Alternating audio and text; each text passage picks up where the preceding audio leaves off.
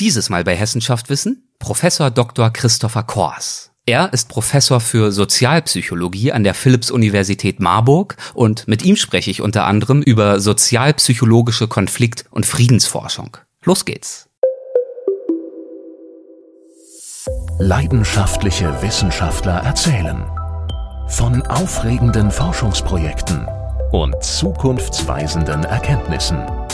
Jede Folge ein neuer Streifzug durch die Faszination Wissenschaft. Das ist Hessen schafft Wissen, der Podcast mit Erik Lorenz. Wie kann man Menschen motivieren, sich sozial oder umweltfreundlich zu verhalten? Warum nehmen Menschen zu wichtigen politischen Themen wie Migration, Umweltschutz, Krieg und Globalisierung Pro- oder Kontrapositionen ein? Und wie lassen sich aus ihren Beweggründen Ansätze entwickeln, konstruktiver mit Konflikten in der Gesellschaft umzugehen? Das sind außerordentlich spannende Fragen, wie ich finde. Und genauso sieht das auch mein Gast dieser Folge, denn genau solche Fragen haben ihn motiviert, Psychologie zu studieren. Heute ist Professor Dr. Christopher Kors Professor für Sozialpsychologie an der Philipps-Universität Marburg und dort forscht er insbesondere zu politischen Ideologien und Einstellungen, zu Globalisierung und Nachhaltigkeit und zu sozialen Repräsentationen von Konflikten. Er ist Gründungsherausgeber des Journal of Social and Political Psychology und seit 2013 Vorsitzender des Forums für Friedenspsychologie. Viel Spaß bei unserem Gespräch. Guten Tag, Herr Professor Dr. Kors. Herzlich willkommen zum Podcast. Es freut mich sehr, dass Sie dabei sind. Vielen Dank. Ich freue mich auch darauf. Sie sind Professor für Sozialpsychologie hier an der Universität Marburg. Würden Sie mir zum Einstieg einmal ganz grundsätzlich erläutern, mit welchen psychologischen Themen und Fragen sich das Feld der Sozialpsychologie insgesamt beschäftigt? Ähm, die Sozialpsychologie ist ja ein Teilbereich der Psychologie. Es gibt in der Soziologie auch noch eine Sozialpsychologie, ein bisschen mit einer anderen Tradition. Aber wir sind hier ja in der Psychologie. Ähm, die Sozialpsychologie beschäftigt sich äh, im Wesentlichen damit, wie Menschen im sozialen Kontext sich verhalten und die soziale Wirklichkeit erleben. Der soziale Kontext ist jetzt nicht unbedingt immer direkt unmittelbar, wie wir jetzt hier in der Gesprächssituation mit zwei, drei Personen, die anwesend sind, sondern kann auch indirekt eine Rolle spielen, zum Beispiel über soziale Normen, die in der Gesellschaft sich etabliert haben, auch in Bezug auf Zugehörigkeit zu Gruppen, wir sind alle Mitglieder von Gruppen und nehmen andere Menschen auch als Gruppenmitglieder wahr, so dass zum Beispiel Stereotype, die wir über diese Gruppen haben, ins Spiel kommen. Und damit deutet sich ein bisschen schon an, dass es eigentlich auch über die Psychologie hinausgeht, weil so der politische, gesellschaftliche Kontext natürlich bei Normen und Identitäten auch eine große Rolle spielt. Das heißt, ja, Psychologie ist eben ein Begriff, der andere Begriff ist eben das Soziale, die Sozialwissenschaften und mhm. dann spielt ja in Ihrem Interessens- und äh, Forschungsschwerpunkt auch die Politik noch eine wichtige Rolle, richtig? Ja, das kann man so sagen. Also es gibt äh, in Deutschland nicht sehr verbreitet, im amerikanischen Bereich eher auch institutionalisiert den Bereich der politischen Psychologie. In Deutschland gibt es so drei, vier Professuren, glaube ich, die das im, in ihrer Beschreibung im Namen drin haben, politische Psychologie. Ich sehe mich als Sozialpsychologe, der sich eben sehr nah in diese Richtung auch äh, orientiert. Was sind denn Themen und Aspekte der Sozialpsychologie, die Sie ganz besonders interessieren? Mich interessiert vor allem, was man aus psychologischer Sicht beitragen kann zum Verständnis ähm, gesellschaftlicher Schwierigkeiten, gesellschaftlicher Probleme, unter anderem äh, Konflikte zwischen sozialen Gruppen. Ähm, dann interessiere ich mich auch für die Bedingungen für Einstellungen, die Menschen haben gegenüber sozialen, gesellschaftlichen, politischen Themen, zum Beispiel ähm, Einstellungen gegenüber Immigration, gegenüber kultureller ähm, Verschiedenartigkeit, Einstellungen gegenüber Gewalt, auch militärischer Gewalt, gegenüber Menschenrechten, warum manche Menschen sich für Menschenrechte einsetzen, andere äh, oder auch sogar dieselben Menschen äh, manchmal sich für die Einschränkung von Menschenrechten aussprechen. Auch Einstellungen im Kontext von Nachhaltigkeit äh, interessieren mich in der letzten Zeit ein bisschen stärker. Dann gehen wir auf einige dieser Themen mal exemplarisch ein. Ich habe zum Beispiel gelesen, dass Sie sich viel mit dem Thema der nationalen Identitäten beschäftigt haben, zum Beispiel auch im Hinblick auf Deutschland und die Türkei. Aus welcher Perspektive nähern Sie sich in der Sozialpsychologie diesem Thema und mit welchem mhm. Forschungsziel auch? Ja, das ist eine sehr gute Frage, weil das äh, Konzept der nationalen Identität natürlich sofort verschiedene Disziplinen ins Spiel bringt. Man kann an eine historische, geschichtswissenschaftliche Betrachtung denken. Natürlich auch Politik und Soziologie sind äh, stark mit diesem Thema beschäftigt. In der Psychologie, Sozialpsychologie ist erstmal der Hauptfokus darauf, wie Menschen selbst über ihre Mitgliedschaft in einer Nation äh, nachdenken und urteilen, wie sie selbst subjektiv ähm, Bedeutung schaffen, was überhaupt äh, es bedeutet, zum Beispiel Deutscher zu sein. Und natürlich dann, ähm, wie kann man das erklären und welche Konsequenzen sind damit verbunden? Das, also es gibt ja ganz unterschiedliche Verständnisse dessen, was es bedeutet, Deutscher zu sein. Und man kann an so sogenannte verfassungspatriotische Orientierungen denken die überhaupt nichts mit Rechtsextremismus äh, oder Fremdenfeindlichkeit zu tun haben. Andere Formen Sondern, der, was wäre das dann? Der also, Begriff sagt mir in der Form nichts. Mhm. Das ist ein Begriff, der bezeichnet quasi eine ganz starke Verbundenheit mit äh, einer demokratisch äh, geprägten Gestaltung des äh, Gemeinwesens in Deutschland und auch eine Bereitschaft, sich für die Verbesserung äh, der ja, demokratischen Prinzipien ähm, und ähnlicher Dinge einzusetzen. Und andere Formen der nationalen Identität werden eher als äh, problematisch gesehen, äh, wenn man an nationalistische ähm, Gruppierungen denkt, die dann ähm, aus ihrer Verbundenheit mit Deutschland ähm, eine Ablehnung von ähm, Einwanderung verbinden ähm, ist das eine ganz andere Richtung, in der quasi das Bewusstsein der eigenen nationalen Zugehörigkeit interpretiert wird. Ist wahrscheinlich, ja, nicht wahrscheinlich, sondern mit Sicherheit ein sehr komplexes äh, Feld, aber gibt es beispielhafte Stellschrauben, die zum Entstehen einer solchen nationalen Identität beitragen, die Sie benennen könnten? Also grundsätzlich kann man äh, aus sozialpsychologischer Sicht, wie ich am Anfang gesagt habe, auf den Kontext gucken, also welche Diskurse gibt es in der Gesellschaft, in Bezug darauf, was es bedeutet, Deutscher zu sein in unserem Lande.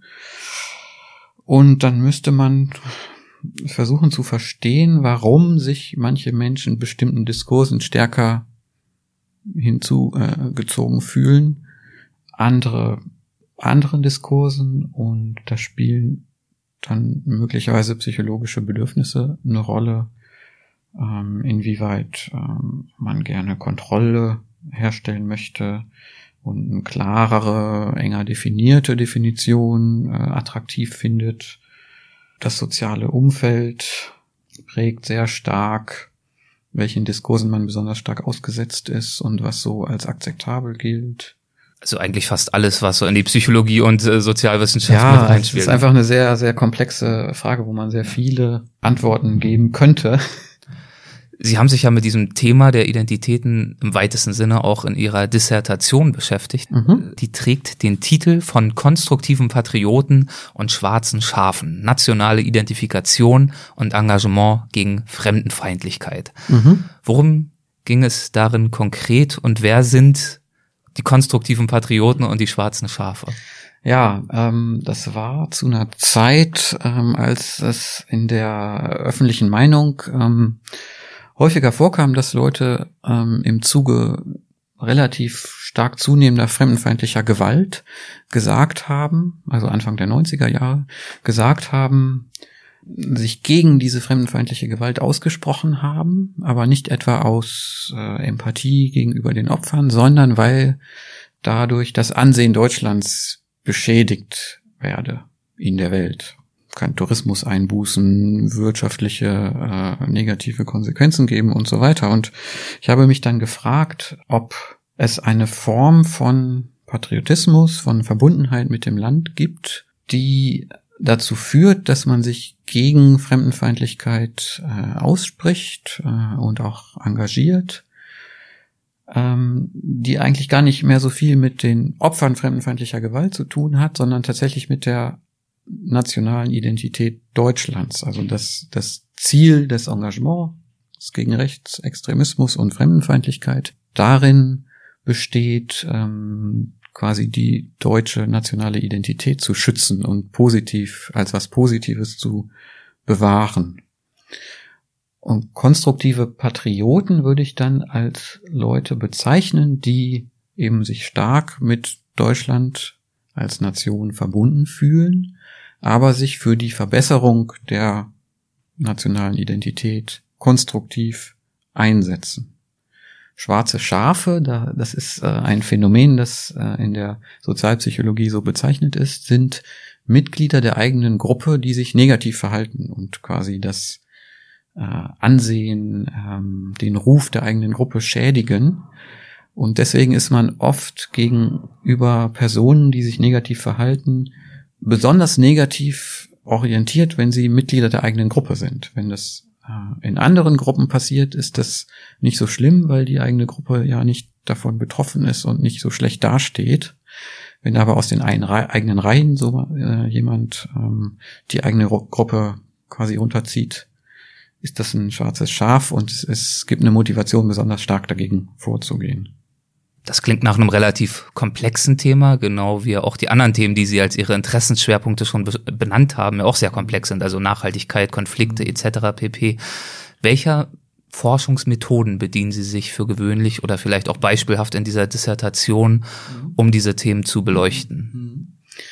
Ähm, die Methoden, die wir nutzen, sind relativ vielfältig. Ähm, einerseits Umfrageforschung, wo man über äh, schriftliche Fragebögen oder telefonisch oder zunehmend auch online äh, übers Internet äh, einfach Fragen äh, sich beantworten lässt.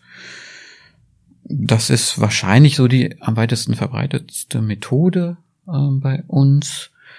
Dann äh, machen wir Experimente, bei denen man Personen gezielt mit bestimmten Situationen konfrontiert, die man dann mehr unter Kontrolle hat. Dann kann man besser tatsächlich überprüfen, inwieweit bestimmte Faktoren Menschen wirklich beeinflussen. Also zum Beispiel kann das im Labor stattfinden, wo man äh, eine Interaktionssituation generiert, bei der äh, Versuchsteilnehmerinnen und Versuchsteilnehmer, die kommen ins Labor, dann zum Beispiel über eine Serie von Interviewfragen mit einer sogenannten konföderierten Person, die dem Versuchsleiter hilft, äh, aber die nicht erkenntlich äh, keine, kein echter Versuchsteilnehmer ist, äh, dass dann kontrolliert bestimmte äh, Prozesse hergestellt werden. Zum Beispiel, dass man ähm, ein bisschen persönliche Fragen stellt und quasi eine, eine Beziehung ähm, im Labor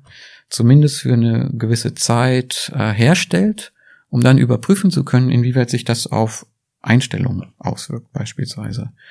Ein anderes Beispiel für ein Experiment wäre, dass man verschiedenen Gruppen von Versuchsteilnehmerinnen und Teilnehmern unterschiedliche Artikel vorlegt, die sie äh, lesen sollen und sich Gedanken dazu machen sollen, damit man hinterher in, im Vergleich dieser beiden Gruppen feststellen kann, inwieweit bestimmte Argumente oder bestimmte Rahmungen eines Themas Einfluss nehmen auf Einstellungen der Versuchsperson. Das ist aber längst noch nicht alles. Ähm, in der Sozialpsychologie sind wir ja auch daran interessiert, ähm, sehr das subjektive Verständnis von komplexen Phänomenen zu untersuchen. Also in der Umfrageforschung könnte man zum Beispiel ähm, Einstellungsfragen stellen, inwieweit Menschen sich positiv oder, oder negativ gegenüber der Globalisierung positionieren, wie ihre Einstellungen zur Globalisierung sind. Das ist aber natürlich nur aussagekräftig, wenn man weiß, was die Menschen unter Globalisierung verstehen. Und deswegen äh, nutzen wir auch qualitative Forschungsmethoden, bei denen zum Beispiel im Interview oder in Gruppendiskussionen ähm, diese subjektiven Verständnisse ermittelt werden. Und wir nutzen sogar auch ähm, so diskursive Methoden, bei denen zum Beispiel Reden von Politikern und Politikerinnen analysiert werden oder ähm, Darstellungen in den Medien über geflüchtete Menschen äh, in Bezug auf bestimmte psychologische Kategorien analysiert werden. Also die methodische Bandbreite ist wirklich relativ groß. Und in Ihrer Dissertation zum Beispiel sind Sie da auch mit Hilfe von Interviews und qualitativen äh, Dimensionen vorgegangen? Nee, oder? in meiner Dissertation, das war eine rein quantitative Untersuchung, also mit statistischen Auswertungen, teilweise Umfrageforschung, teilweise experimentelles Vorgehen. Was waren die Ergebnisse der Untersuchung? Es ist immer schwierig, das knapp zusammenzufassen. Ähm, ich konnte anhand mehrerer Studien nachweisen, dass es eine Gruppe gibt von Personen, die man als konstruktive Patrioten bezeichnen kann, die sich eben stark mit Deutschland verbunden fühlen, die sich für oder denen demokratische Werte sehr wichtig sind und die auch bereit sind, sich dafür aktiv einzusetzen, zu engagieren. Diese Gruppe zeichnete sich tatsächlich auch durch ein relativ geringes Maß an Fremdenfeindlichkeit aus. Ähm, das heißt nicht, dass Patriotismus in dieser konstruktiven Form notwendig ist, um sich für, um sich gegen Fremdenfeindlichkeit zu engagieren. Es gab genauso auch ähm, Personen, die sich stark gegen Fremdenfeindlichkeit positioniert haben, die sich nicht als patriotisch sehen, die Deutschland kritisch sehen und nicht aus einer hohen Verbundenheit mit dem eigenen Lande sich Fremden, gegen Fremdenfeindlichkeit engagieren, sondern aus anderen Motiven. Die Frage der Erklärung dieses Zusammenhangs, also warum tatsächlich konstruktive Patrioten sich gegen Fremdenfeindlichkeit ähm, engagieren, konnte ich nicht so richtig gut beantworten. Also diese Hypothese, dass es darum geht, quasi gegen schwarze Schafe aus der eigenen Gruppe vorzugehen, um die eigene Gruppe besser dastehen zu lassen. Dafür gab es einige Anhaltspunkte, ähm, aber das ist sicherlich nicht die einzige Erklärung, warum konstruktive Patrioten sich gegen Fremdenfeindlichkeit engagieren. Also ich will jetzt nicht behaupten, dass da zum Beispiel Empathie oder äh, Mitgefühl für die Opfer gar keine Rolle spielt. Wir haben schon gesagt, Sie beschäftigen sich mit unterschiedlichsten Aspekten von Konflikten und Sie haben dafür recht früh in Ihrer akademischen Laufbahn ja auch schon einige Zeit an einem recht passenden Ort verbracht. Vier Jahre waren es, da waren Sie Dozent für äh, Sozialpsychologie in Nordirland und dort hat ja über Jahrzehnte hinweg ein blutiger Bürgerkrieg getobt. Können Sie vielleicht noch mal kurz umreißen, was das für ein Konflikt war, der dort herrschte? Mhm. Ja, ähm, mache ich gerne. Wobei recht früh in meiner akademischen äh, Laufbahn ist vielleicht ich auch noch gar nicht so lange her. Studierenden empfehlen, auch ins Ausland zu gehen oder äh, während der Promotion, wenn man eine akademische Laufbahn einschlägt, ist es wirklich sinnvoll, auch ins Ausland zu gehen. Das habe ich nicht aktiv gemacht, sondern erst später.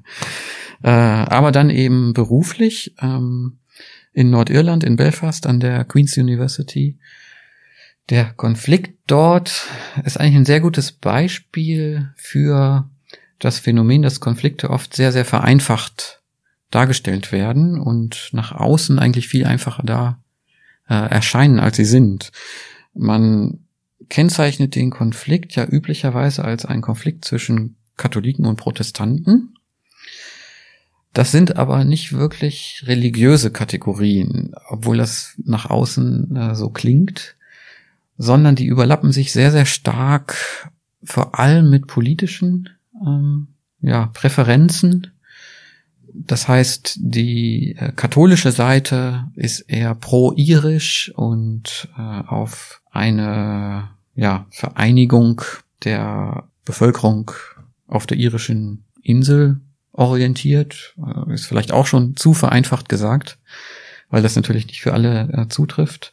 Während die protestantische Seite pro-britisch ist nach dem äh, landläufigen Verständnis, ähm, sich also als britisch sieht und äh, die Anbindung an das Vereinigte Königreich von Großbritannien und, die, und Nordirland anstrebt. Äh, und wie gesagt, das ist viel zu einfach, aber immerhin ein bisschen komplexer als nur diese religiösen Begriffe und was dabei ganz Sind das dann auch wieder nationale Identitäten, die ein Stück weit damit reinspielen, neben der Religion? Genau, das nationale, die nationale Dimension ist sozusagen, ob man sich als irisch oder britisch sieht.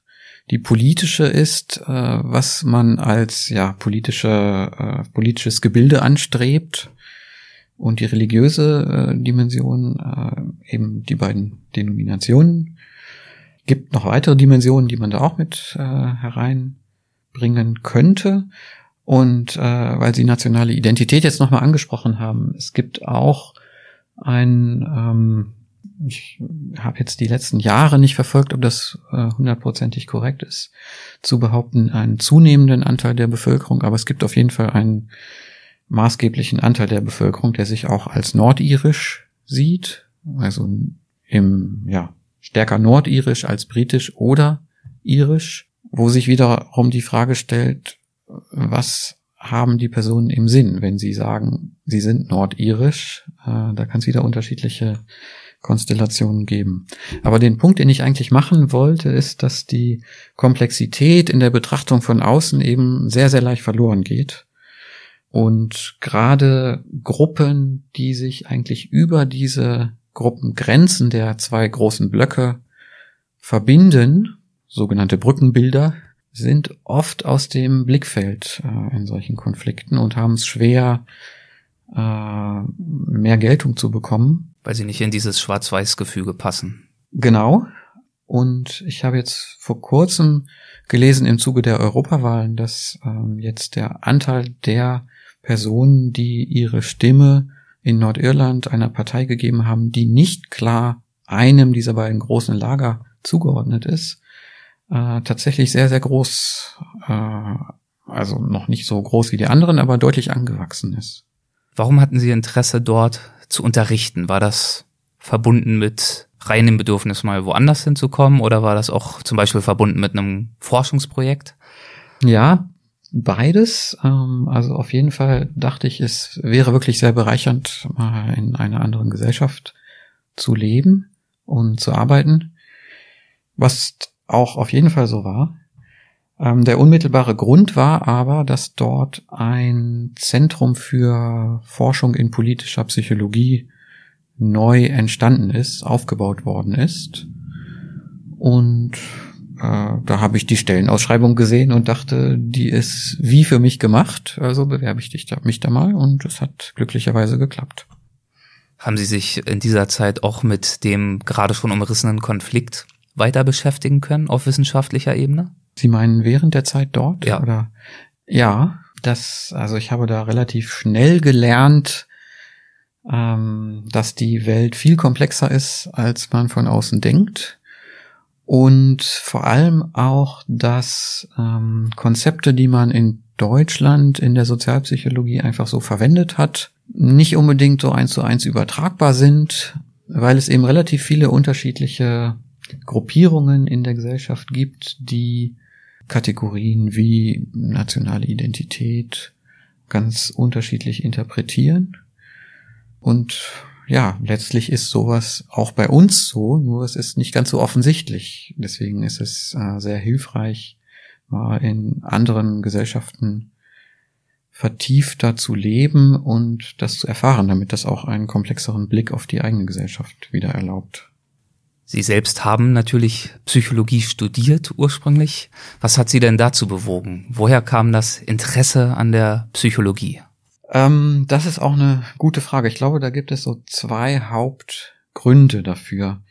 Das eine war, dass so in meinen Jugendjahren es zunehmend ein Problembewusstsein gab in Bezug auf Umweltprobleme, Umweltzerstörung, äh, Verkehr, so äh, wilder Straßenbau, äh, immer mehr Autos auf den Straßen, wo sich so in meinem Umfeld äh, einige Leute äh, kritisch äh, positioniert haben. Und ich habe mich da immer gefragt, was eigentlich die sinnvollste Strategie ist, um nicht nur dem eigenen Ärger Ausdruck zu verleihen, sondern tatsächlich auch ähm, effektiv Einfluss ausüben zu können und eigenen Argumenten Gehör zu verschaffen und ja, vielleicht irgendwie dazu beizutragen, dass diese Probleme konstruktiv angegangen werden können. Das war so der eine Bereich, der mh, hm, damals noch nicht so ausgereift, aber vielleicht schon mal so meine Gedanken äh, in Richtung Psychologie geprägt hat. Das andere war, ich wollte eigentlich eher in Richtung Naturwissenschaften, Physik, vielleicht Mathe, Informatik gehen, weil mir das äh, von der Schule her auch sehr lag. Ähm, hab dann während des Zivildienstes äh, im Uniklinikum Göttingen in der Neuropädiatrie, also Nervenheilkunde mit Kindern und Jugendlichen, quasi mich entschieden, doch Psychologie zu machen, weil da auch sehr viele interessante Eindrücke auf mich eingetroffen sind, die ich sonst ohne den Zivildienst nicht gehabt hätte. So dass letztlich wahrscheinlich der Zivildienst schuld ist, dass ich Psychologie tatsächlich studiert habe. Und da gehört heute zu Ihren Lehrschwerpunkten, wir machen jetzt mal einen Schritt nach vorn, mhm. unter anderem eben die Friedens- und Konfliktpsychologie. Was fasziniert Sie denn an diesem Thema konkret? Mhm. Genau, also Lehrschwerpunkte. Ähm, ich bin involviert hier auch im Masterbereich äh, Friedens- und Konfliktforschung, so aus sozialpsychologischer Sicht. Zusätzlich aber neben der Sozialpsychologie Grundlagenforschung haben wir auch ein bisschen ähm, Anwendungsinput sozusagen im Bereich Arbeitsorganisations- und Wirtschaftspsychologie, wo auch zum Beispiel so Themen wie Nachhaltigkeit und Globalisierung äh, interessant sind. Ähm, aber zurück zur Friedens- und Konfliktpsychologie, also an Konflikten, äh, was mich daran fasziniert, hm, mir wurde ähm, von verschiedenen Leuten attestiert, schon als Kind ein relativ ausgeprägten Gerechtigkeitssinn zu haben, also sensibel auf Ungerechtigkeiten zu reagieren. Und das könnte sein, dass das dahinter steckt, weil ähm, Konflikte natürlich immer auf unterschiedliche Perspektiven zurückgehen, die die Konfliktbeteiligten äh, haben auf ein, äh, einen Konfliktgegenstand. Und diese Perspektiven dazu führen, dass die Person das, worum es geht in dem Konflikt, so unterschiedlich deuten, dass sie ganz unterschiedliche Dinge als ungerecht empfinden. Und es geht eigentlich darum, wie man Ungerechtigkeit, das ist vollkommen naturgegeben, dass man aus unterschiedlichen Perspektiven äh, einen anderen Blick auf Gerechtigkeit und Ungerechtigkeit hat, wie man damit konstruktiv umgehen kann. Das heißt, es geht auch ausdrücklich, auch zum Beispiel in der Friedenspsychologie, nicht nur in Anführungszeichen darum zu analysieren, wie die Situation ist, warum Konflikte entstehen, sondern es geht auch ausdrücklich darum, eine normative Kraft zu entwickeln und Maßnahmen zum Beispiel vorzuschlagen, wie Konflikte abgebaut oder gänzlich vermieden werden können. Ähm, ja, ich denke, das kann man so sagen. Also die überwiegende Mehrheit der Personen im Bereich der Friedens- und Konfliktpsychologie ist wirklich auch normativ äh, interessiert daran, zu mehr Frieden und mehr sozialer Gerechtigkeit beizutragen. Es gibt natürlich in der Friedens- und Konfliktforschung allgemein auch die Debatte immer wieder, inwieweit ähm, die Wissenschaft hier wertfrei sein sollte, aber auch kann.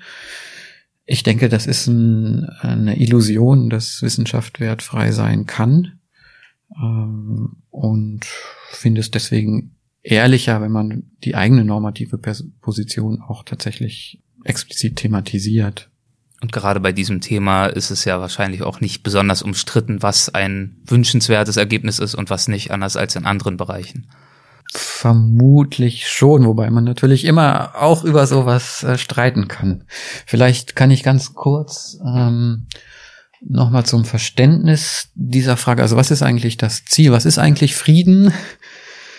Da geht es nicht nur um direkte körperliche, physische Gewalt, die unmittelbar zur, zum Tod oder zur Schädigung von Personen führt, sondern durchaus auch um Gewalt, die struktureller Art ist oder sogar kultureller Art, also so weichere Formen der Gewalt, die so weich gar nicht sind, aber die man nicht direkt Personen zuordnen kann, ähm, die der Täter oder die Täterin sind. Also zum Beispiel politische, wirtschaftliche Rahmenbedingungen oder kulturelle Überzeugungen wie Rassismus, äh, wo das so Hand in Hand geht, die auch dazu führen, dass indirekt Menschen geschädigt werden, ähm, sind natürlich auch ein sehr, sehr wichtiger Bestandteil ähm, von Gewalt und umgekehrt von Frieden. Also man möchte nicht nur Kriege beenden und äh, gewalttätige Auseinandersetzungen zwischen Personen und zwischen Personengruppen äh, reduzieren ähm, oder äh, ersetzen durch konstruktive Konfliktlösemaßnahmen, sondern auch solche strukturellen Bedingungen verändern, die eben langfristig immer wieder dazu führen, dass Konflikte auftauchen, äh, auch Gewaltform annehmen und die vor allem auch dazu führen, dass bestimmte Personen oder Personengruppen daran gehindert werden, konstruktiv ihre eigenen Potenziale zu entfalten. Haben Sie dafür ein konkretes Beispiel für so einen Fall? Wenn man an äh, ja rassistisch oder ethnisch begründete Diskriminierung denkt, zum Beispiel, dann sind in Institutionen oder gesellschaftlich. Genau, das hat ja sehr sehr viele äh, Facetten dieses Thema. Es gibt nicht nur konkrete Personen, die vielleicht äh, jemanden anpöbeln auf der Straße, wo man direkt sagen kann, das ist ein Täter, der äh, hier ethnisch oder rassistisch diskriminiert hat, sondern es sind auch äh, bestimmte äh, gesetzliche Unterschiede, gesetzliche Bedingungen, politische Rahmenbedingungen, wer darf wählen, sich zur Wahl stellen. Es gibt, man kann immer alles begründen, aber letztlich sind die Systeme so, dass äh, bestimmte Personengruppen benachteiligt werden. Und es gibt eben auch kulturelle Überzeugungssysteme, Überzeugungssysteme, die das sozusagen legitimieren, die uns erklären, warum es doch eigentlich ganz okay sei, ähm, dass bestimmte Personengruppen ausgeschlossen sind ähm, oder dass bestimmte Personengruppen eben viel schwieriger ähm, eine Wohnung finden können weil der freie Wohnungsmarkt eben so gestaltet ist, dass äh, Vermieter natürlich das Recht haben, bei einem privaten Vertrag abzulehnen, äh, die Wohnung an bestimmte Leute zu vermieten. Also das ist so was, was äh, in anderen Ländern dann unter Umständen anders gesetzlich geregelt ist, was dann weniger strukturelle Diskriminierung bedeutet. Spannend finde ich auch, wenn es um Konflikte geht, die Frage, wie es zum Beispiel Machthabern gelingt oder wie sie es zumindest auch versuchen, die Bevölkerung von der Notwendigkeit oder auch Gerechtigkeit sogar eines Krieges, einer militärischen Intervention oder eines anderen Konfliktes, sie davon zu überzeugen und sich die Unterstützung zu sichern. Sie mhm. haben ja gerade schon gesagt, man kann im institutionellen Bereich, im gesellschaftlichen Bereich, aber sicherlich auch in diesem Bereich immer Begründungen finden, ob man die dann nachvollziehen kann oder nicht. Welche Mechanismen kommen denn in diesem Fall zum Tragen?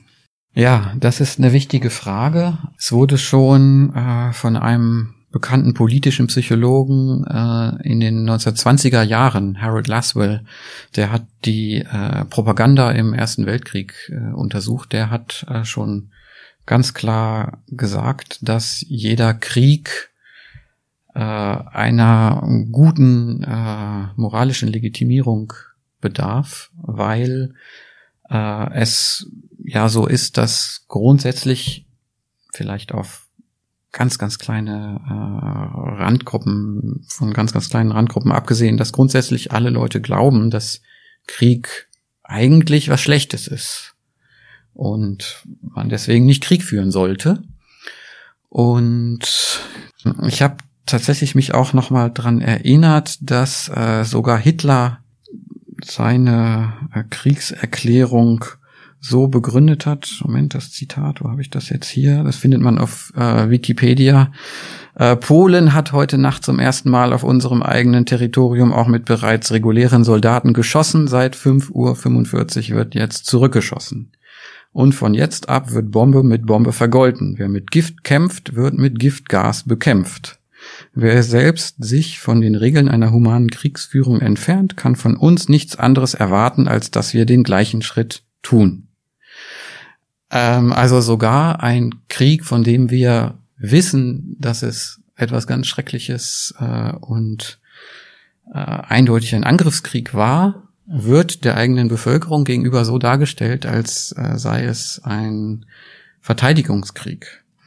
Äh, wenn man das ein bisschen genauer analysiert, ähm, geht es eben in erster Linie wirklich darum, moralisch umzudeuten, dass das, was man jetzt vorhat, kriegerisch, etwas moralisch Akzeptables ist, dass es für positive, humanitäre, akzeptable Motive, äh, dass, dass solche Motive ähm, der Grund für den Krieg sind, ähm, Menschenrechtsverletzungen zu beenden, Stichwort äh, humanitäre Intervention. Genau, ähm, Gräueltaten zu verhindern. Ähm, das Problem ist, dass ähm, man das oft natürlich nicht nachprüfen kann, äh, ob diese Argumente richtig sind, aber unsere Psyche springt sehr gut darauf an äh, weil wir eben sehr gerechtigkeitsorientiert, gerechtigkeitsmotiviert sind und empfänglich sind dafür, etwas als moralisch äh, ja, legitim ähm, zu interpretieren. Das funktioniert dann besonders gut, wenn man negative Konsequenzen, die sich aus kriegerischen Handlungen ergeben, gar nicht erst benennt oder äh, herunterspielt oder ja minimiert in verschiedener Weise, indem ähm, zum Beispiel Medienberichterstattung über Opfer, die ja jeder Krieg äh, nach sich zieht, äh, ganz stark begrenzt wird. Äh, es funktioniert auch noch umso besser, je besser man die Gegenseite dehumanisieren oder dämonisieren kann. Vergleiche mit Hitler sind da besonders gut geeignet, äh, weil es eben ein weltweit konsensuell äh, wirklich als äh, ja das größte Böse, was man sich so vorstellen kann, äh, konstruiert ist. Deswegen sind solche Vergleiche besonders gut geeignet, diese Moralität äh, herzustellen. Und das äh, Letzte, was ähm, diesen Prozess auch noch verbessern kann, ist, wenn ähm, die eigene Verantwortung, die man ja eigentlich hat als kriegsführende Nation, äh, noch ein bisschen ähm, angegriffen werden kann, sozusagen, indem man sagt, wir sind Teil einer Allianz, wir machen das nicht alleine, andere sind auch dabei. Äh, und es gibt wirklich keine andere Lösung mehr, äh, wie man einen Krieg verhindern könnte. Das ist, kommt eigentlich auch immer bei allen ähm, Kriegserklärungen vor, dass es das letzte Mittel ist. Ob das tatsächlich immer so ist, sei dahingestellt. Darüber erfährt man wenig. Äh, so zivile Konfliktbearbeitungsmechanismen, die äh, im Vorfeld stärker hätten durchgeführt werden können, ähm, werden nicht genügend in Erwägung gezogen. Sie haben gesagt, dass das schon sehr früh im 20. Jahrhundert analysiert wurde auf Basis des Ersten Weltkrieges eben. Ist doch wirklich interessant, dass diese gleichen Dynamiken und Methoden immer noch wunderbar funktionieren, oder? Ja, das ist leider so. Weil es gab ja jetzt ein Jahrhundert der psychologischen Analyse und Bewertung und man hat das eigentlich nach meinem Verständnis sehr gut begriffen, wie diese Dynamiken funktionieren. Ist das irgendwie ein Ausdruck auch von Machtlosigkeit, äh, das zu ändern? Oder haben Sie schon das Gefühl, dass es auch Ansätze gibt, zum Beispiel in der Friedensforschung, in der Friedenspsychologie, diesen immer wiederkehrenden Dynamiken auch entgegenwirken zu können? Ähm, ja, das ist, glaube ich, ein Problem, das darauf zurückzuführen ist, dass man ähm, wissenschaftliche Erkenntnisse, die ja jetzt in diesem Bereich nicht nur aus der Psychologie kommen, muss man fairerweise sagen. Also andere Disziplinen haben genauso dazu beigetragen, dass man diese Mechanismen gut verstehen kann. Ähm, Erkenntnisse können ja immer ganz unterschiedlich verwendet werden und äh, in Bezug auf das Verhältnis von Psychologie und Krieg äh, gibt es auch jede Menge Beispiele, wie Erkenntnisse genutzt worden sind, um äh, sozusagen effektiver Krieg führen zu können. Zum Beispiel äh, eine verbesserte Diagnostik von äh, Soldaten, äh, eine effektivere Auswahl und Förderung von ähm, Soldaten, effektivere Formen der Propaganda, um die Bevölkerung zu überzeugen, dass bestimmte Dinge notwendig seien. Ähm, das heißt, die Erkenntnisse, die wir in der Sozialpsychologie oder der Friedens- und Konfliktpsychologie gewinnen, sind nicht automatisch äh, so gestaltet, dass sie nur für Zwecke genutzt werden können, die ich als Forscher normativ wünschenswert finde. Das ist so ein Dilemma, in dem man eigentlich immer steckt. Und das Einzige, was äh, man versuchen kann, ist tatsächlich ähm, möglichst viele Menschen darüber zu informieren, wie diese Prozesse stattfinden, ähm, wie diese Prozesse ablaufen, um möglichst gut zum mündigen Bürger, zur mündigen Bürgerin beizutragen, der die dann ähm, so gut wie möglich selbst entscheiden kann. Das heißt, die Erkenntnisse, die wir haben, werden potenziell von allen möglichen normativen Positionen aus genutzt und das ist so ein bisschen aus der reinen Verantwortung der akademischen äh, Psychologie herausgenommen und alle Menschen sind dafür verantwortlich, die Erkenntnisse, die sie gewinnen, auch so einzusetzen, dass sie möglichst äh, konstruktiv, ja, ähm, akzeptablen Normen entsprechen. Nachdem das ist natürlich sehr schwammig. Ja, aber es ist ja auch ein äh, vielschichtiges Thema. Und dazu jetzt auch vielleicht eine etwas pathetische Frage, aber nach all dem, was Sie über die menschliche Psychologie wissen, ist für Sie denn ein menschliches Zusammenleben ohne gewaltsame Konflikte, ohne Kriege vorstellbar? Das ist natürlich auch eine sehr große Frage. Einerseits muss man, glaube ich, diese Vorstellung bewahren, dass ein Leben ohne kriegerische Gewalt vorstellbar ist. Glücklicherweise gibt es äh, aus der Anthropologie eine Arbeitsgruppe, verschiedene Personen, die sich äh, mit sogenannten friedlichen Gesellschaften äh, befassen. Peaceful Societies. Ähm, da gibt's eine, eine Internetseite an der University of Alabama at Birmingham, ähm, die Informationen gibt über, ich glaube mittlerweile sind das 25 äh, Gesellschaften, die global über die äh, Geschichte hinweg identifiziert worden sind, die weitgehend gewaltfrei nach innen, also in der Gesellschaft und nach außen äh, vorgehen. Und ähm, das gibt einmal natürlich Hoffnung, dass es möglich ist. Und andererseits kann man aus diesen Gesellschaften auch einiges lernen, ähm, was wichtig ist, damit ähm, ja diese Hoffnung so gut wie möglich ähm, erreicht werden kann. Das ist einerseits ähm, ja respektvolle, tolerante Umgangsformen der Menschen untereinander. Also grundsätzlich ist erstmal wichtig, dass von früh auf, man könnte das als äh, Prävention bezeichnen, die schon im Kindes- und Jugendalter stattfindet, ähm, die dazu führt, dass Menschen eben in bestimmte kulturelle Orientierungen hineinsozialisiert werden. Das ist einmal eben, wie ich gesagt habe, respektvolle, tolerante Umgangsformen, auch Akzeptanz von äh, Verschiedenartigkeit unserer Meinungen. Man muss nicht immer äh, derselben Meinung sein, das ist vollkommen illusorisch. Aber es geht darum zu erkennen, dass wenn jemand anderer Meinung ist, das nicht bedeutet, dass der unbedingt gegen mich ist, sondern dass es durchaus äh, in einem Großteil der Fälle äh, möglich ist, tolerant und respektvoll mit anderen Meinungen umzugehen. Ähm, dann haben diese Gesellschaften auch Formen entwickelt, wie relativ frühzeitig mit aufkommenden Konflikten konstruktiv umgegangen werden kann.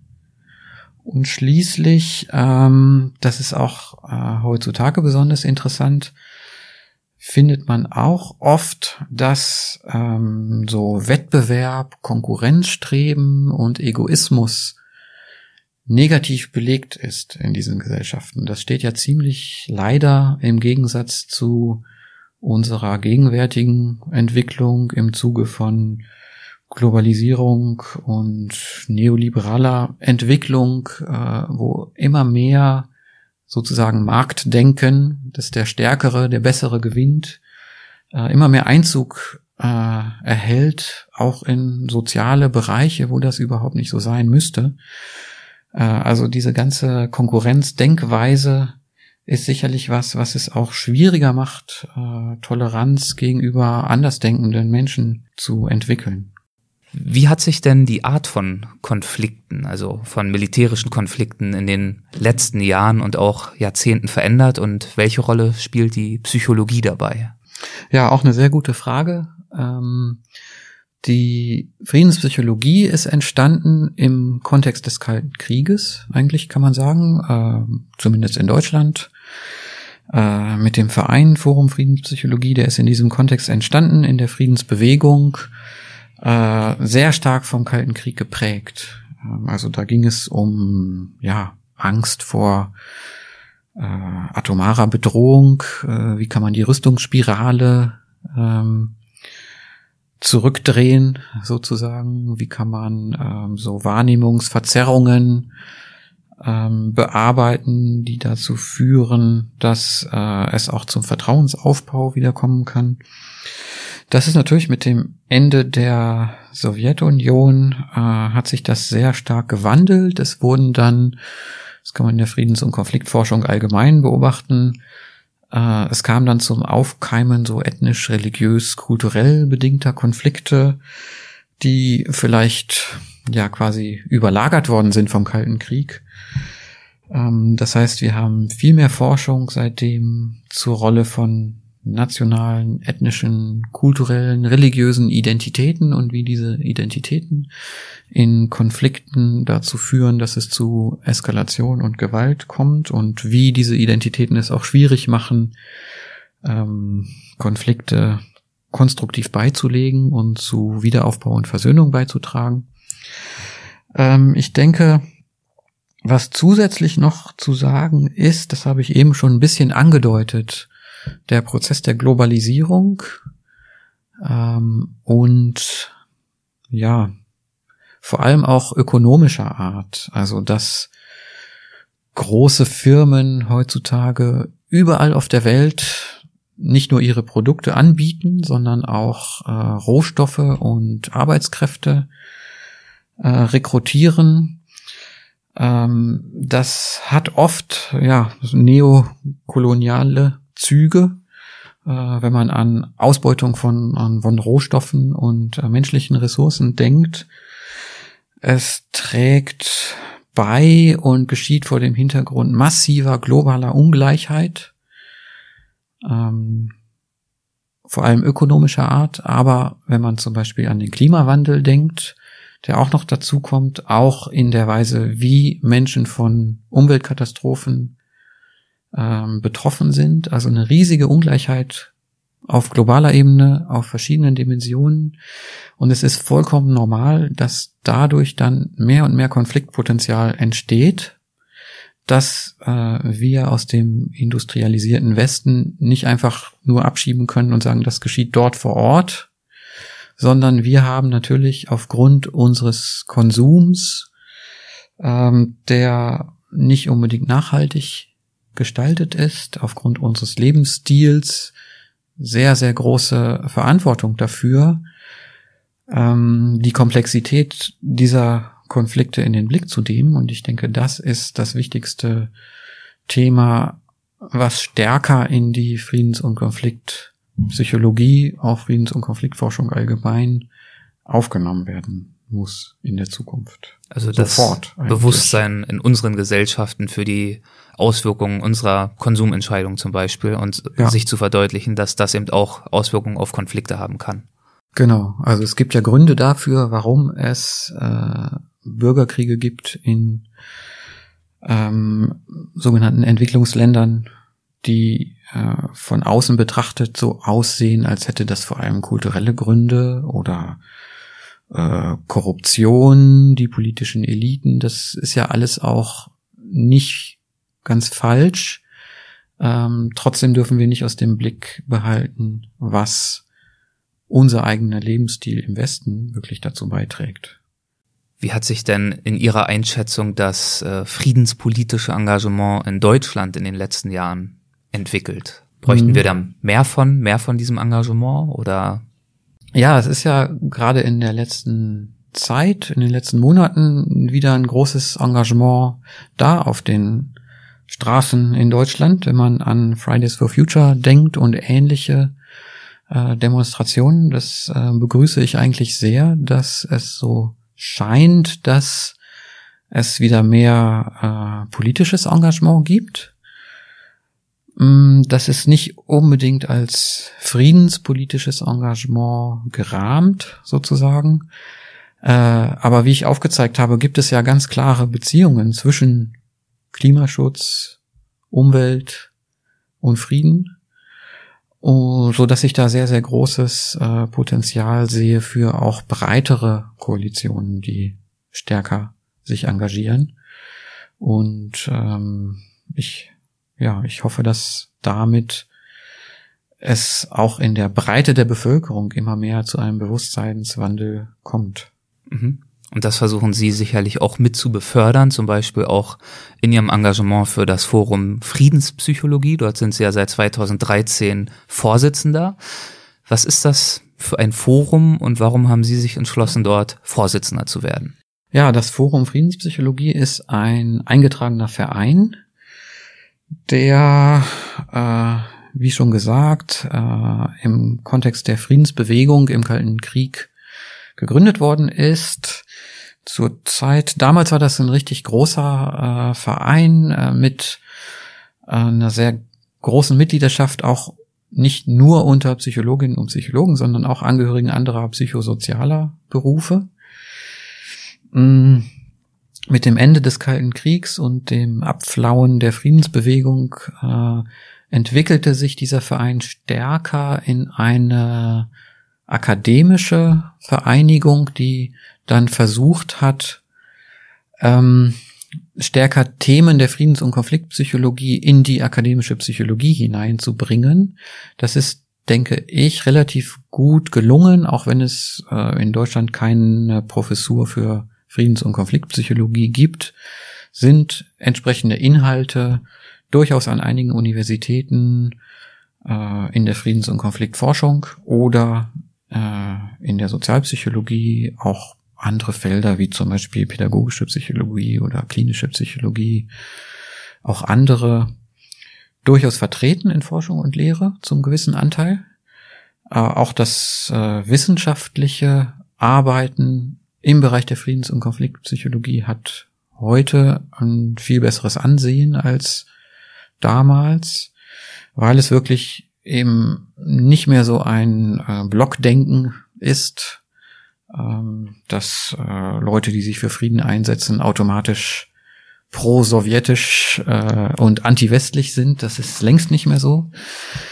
Heutzutage ist der Verein ähm, kleiner. Wir haben im Moment so ungefähr 100 Mitglieder, vor allem in Deutschland, äh, aber auch in den umgrenzenden deutschsprachigen Ländern, Regionen.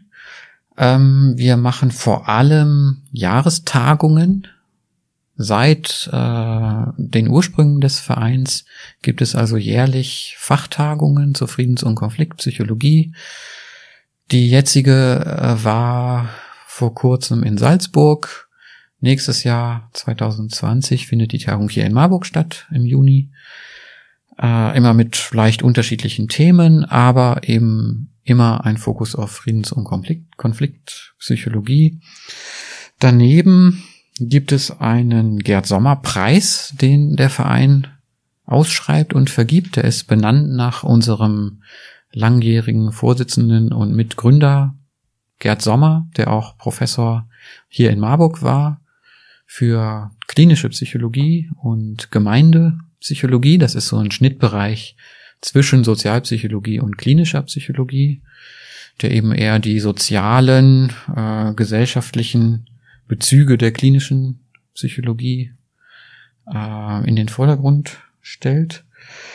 Ähm, diesen Preis, der wird vergeben für Abschlussarbeiten in dem Bereich der Friedenspsychologie, Bachelorarbeiten, Masterarbeiten, Dissertationen, auch Habilitationen gibt es hin und wieder in dem Feld. Dann äh, haben wir äh, auf Facebook ähm, äh, zwei äh, Gruppen beziehungsweise Seiten, in denen es einmal so enger an den Verein angebunden äh, Austausch von Informationen gibt, die thematisch relevant sind und einmal über den Verein hinaus, das ist eine viel größere Gruppe, äh, wo es lebhaften Austausch gibt, vor allem von Studierenden, die sich für das Thema interessieren, was ich auch, was mich auch optimistisch stimmt, dass äh, viele junge Leute sich äh, sehr interessiert und engagiert. Immer Wie heißt diese zeigen. zweite Gruppe? Ähm, das findet man auch, wenn man äh, auf Facebook einfach nach Friedenspsychologie mhm. sucht. Ja, da wird eben über Themen, über Praktikumsmöglichkeiten, Möglichkeiten für Abschlussarbeiten, sonstige Veranstaltungen, aktuelle Publikationen und so weiter äh, wird sich da ausgetauscht. Das sind eigentlich die wesentlichen Aktivitäten des Vereins. Ansonsten arbeiten wir noch bei einer interdisziplinären Zeitschrift mit, die heißt Wissenschaft und Frieden. Und äh, wir sind im Moment dabei, das wird allerdings noch ein, zwei Jahre vermutlich dauern, bis das Produkt fertig ist, eine Neuauflage eines Buches äh, Krieg und Frieden, Handbuch der Friedens- und Konfliktpsychologie zu erstellen, äh, wo wir wirklich den aktuellen Stand ja verständlich und umfassend darstellen wollen. Dann würde ich jetzt abschließend gern noch äh, zu den Halbsätzen kommen. Das ist eine Rubrik, die haben wir in jeder Folge. Das würde so funktionieren, dass ich Ihnen einen Halbsatz vorgebe. Fies, ich weiß. Sie müssen auch nicht in einem Halbsatz antworten, sondern gern ganz so, wie es Ihnen in den Sinn kommt, wenn Ihnen etwas in den Sinn kommt. Und äh, mit Ihrem Einverständnis würde ich es einfach mal probieren. Gerne. Das, das klang nicht sehr überzeugt, das gerne, aber ich äh, nehme es mal gerne an.